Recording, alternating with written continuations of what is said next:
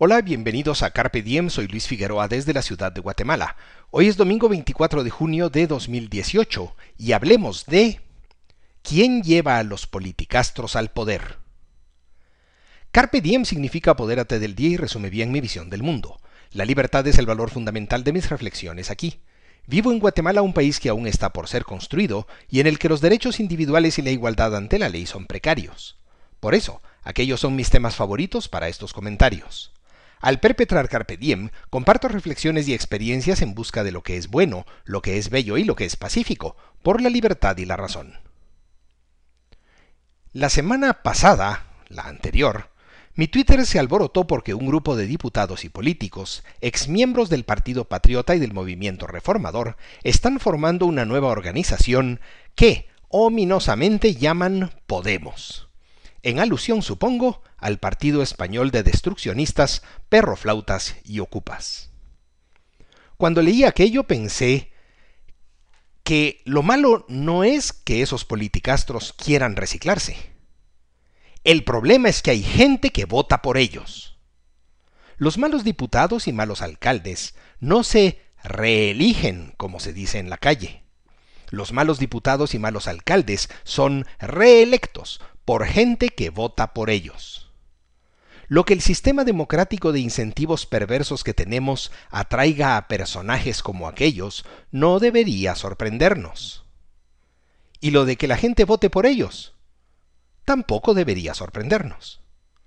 Tradicionalmente se estima que en política las personas son, abro comillas, racionalmente desinformadas, cierro comillas, y que por eso llevan al poder a individuos y grupos de expoliadores, cuando no de tiranos. Pero recientemente, científicos como Brian Kaplan han expuesto la idea de que los votantes son irracionales.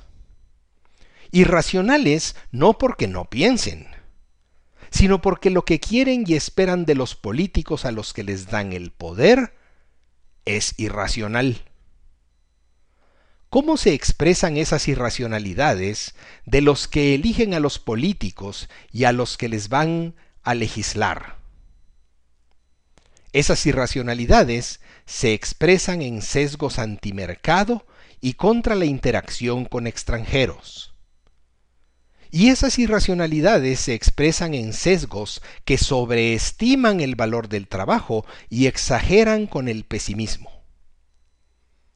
Y la gente elige políticos que corrigen al mercado, que impiden que los otros se lleven lo nuestro.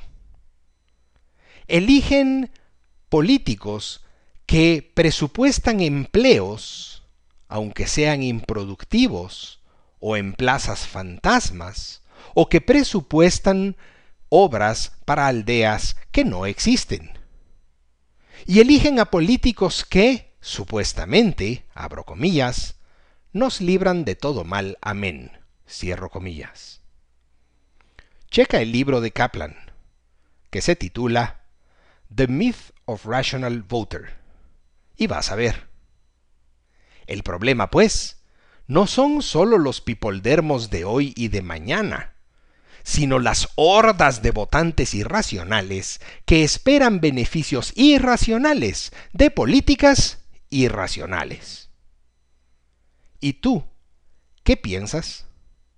Si te interesan estos temas, te invito a compartir este podcast y a visitar luisfi61.com.